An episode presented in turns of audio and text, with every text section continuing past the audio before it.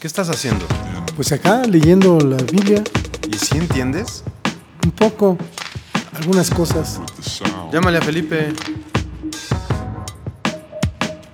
En el Salmo 78, en el verso 24, dice, E hizo llover sobre ellos maná para que comiesen, y les dio trigo de los cielos. Esto hace referencia a una historia que se encuentra en Éxodo.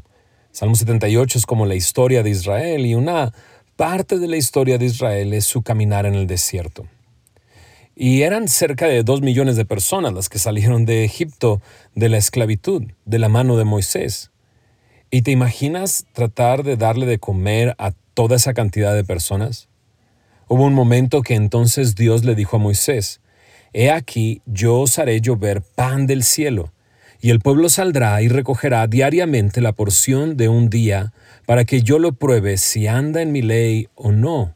Esto está en Éxodo capítulo 16, verso 4. Sabes, al siguiente día salieron a buscar ese pan del cielo. La verdad es que ni siquiera me imagino qué podrías estar buscando si Dios te dice voy a hacer llover pan del cielo. Y cuando lo encontraron, en el verso 15 dice que se dijeron unos a otros, ¿qué es esto? Porque no sabían qué era. Y entonces Moisés les dijo, este es el pan que Jehová os da para comer. ¿Sabes cómo lo llamaron? Lo llamaron maná. Y es interesante porque maná significa precisamente esta frase, ¿qué es esto? Lo llamaron, ¿qué es esto? ¿Qué era? Era como semilla de culantro blanco y su sabor como de hojuelas con miel. Dios les había dicho que Él iba a hacer llover esta, este maná ¿no? cada día y ellos tenían que salir y recogerlo solamente para ese día. Si lo guardaban para el siguiente día, se les echaba a perder, se les podría, olía mal. Eh, pero el día de reposo, que era el séptimo día, ese día no podían recoger eh, maná. Tenían que recoger el doble el sexto día y les iba a durar hasta el siguiente día. De una manera sorprendente, si ellos recogían cualquier otro día más, para el siguiente día se les aguzanaba, pero si lo recogían el sexto día, para el siguiente día estar solamente meditando en lo bueno que había sido Dios, ese pan no se aguzanaba y todo se repetía día tras día. Durante 40 años en el desierto, Dios les proveyó de ese pan del cielo. Es increíble. Maná, ¿qué es esto? ¿Alguna vez has escuchado que alguien te dice, hey, tú confía en Dios, Dios va a proveer? Y algunos dicen, ay, sí, como si el pan cayera del cielo. Bueno, ellos literalmente vivían esto todos los días. Fue tan tal que guardaron una vasija dentro del arca del pacto con maná para que les recordara que así Dios había hecho con ellos. Entonces no nos sorprende que cuando llegamos a Juan capítulo 6, Jesús después de alimentar a cinco mil personas, este es un milagro sorprendente de Jesús. Jesús hace multiplica pan y multiplica peces y le da de comer a cinco mil personas. Y, esto tenía una enseñanza, pero el, el, pueblo, la gente que comió, fueron y buscaron una vez más a Jesús. Esta historia está en Juan capítulo 6.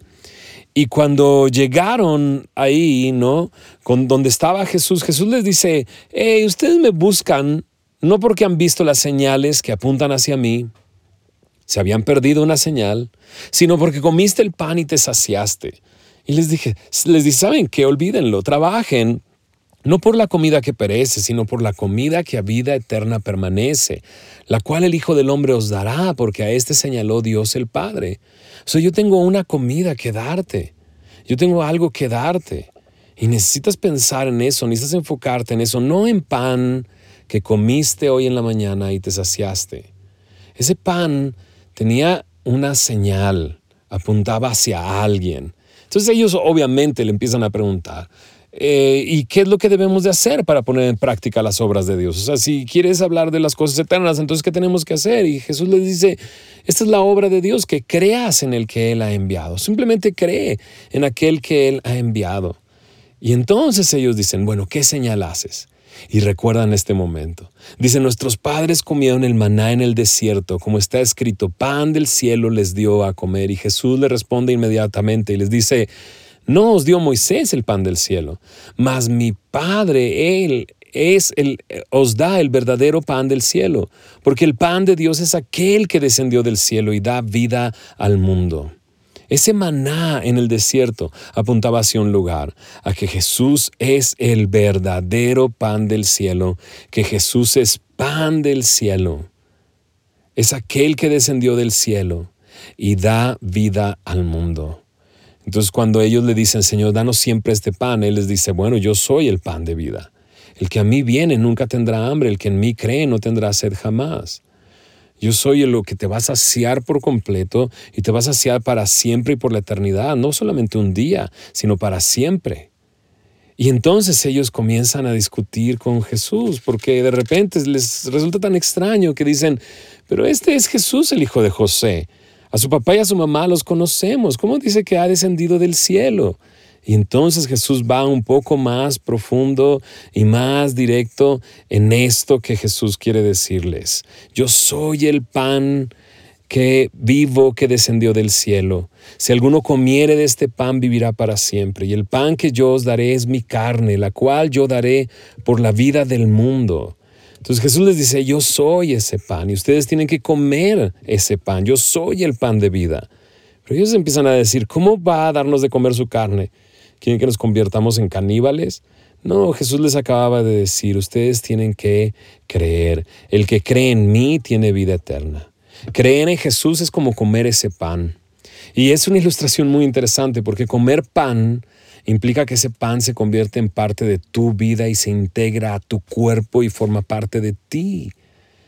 No es algo que dejas afuera, sino que introduces en tu cuerpo y empieza a formar parte de ti.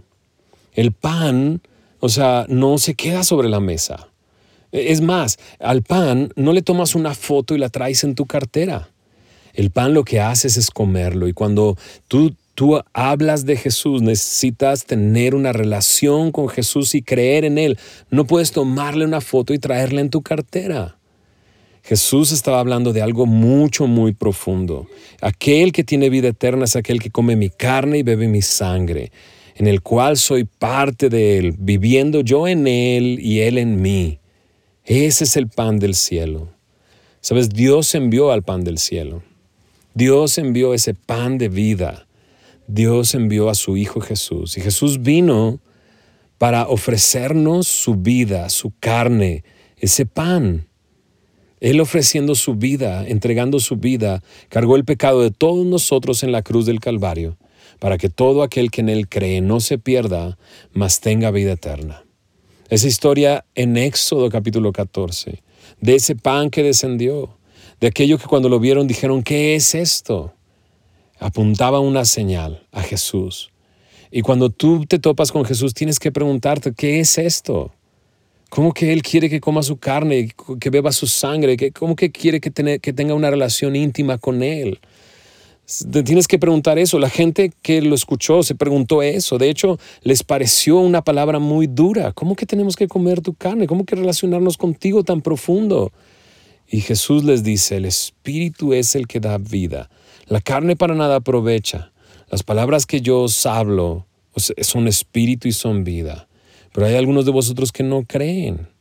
Y entonces muchos de ellos comenzaron a dejar de andar con Jesús. Lo dejaron de seguir. Es cuando Jesús voltea a ver a sus discípulos y le dicen, ¿quieren acaso irse también ustedes? En ese momento, Simón Pedro comió del pan y bebió de su sangre. Dijo Simón Pedro, Señor, ¿a quién iremos? Tú tienes palabras de vida eterna. Nosotros hemos creído y conocemos que tú eres el Cristo, el Hijo del Dios viviente. ¿Qué es esto? Pregúntate esto y declara lo mismo que Simón Pedro declaró. Confiesa que Jesús es el Cristo, que Él es el Hijo del Dios viviente y tendrás salvación.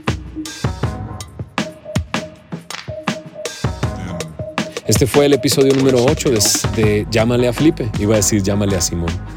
llámale a Felipe.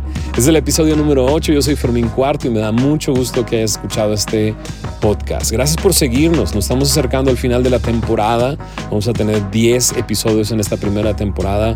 Me mandaron un mensaje que están escuchando estos mensajes en un grupo de jóvenes. Un saludo al grupo de jóvenes, eh, un abrazo desde acá, desde la Ciudad de México. Dios les bendiga, nos vemos.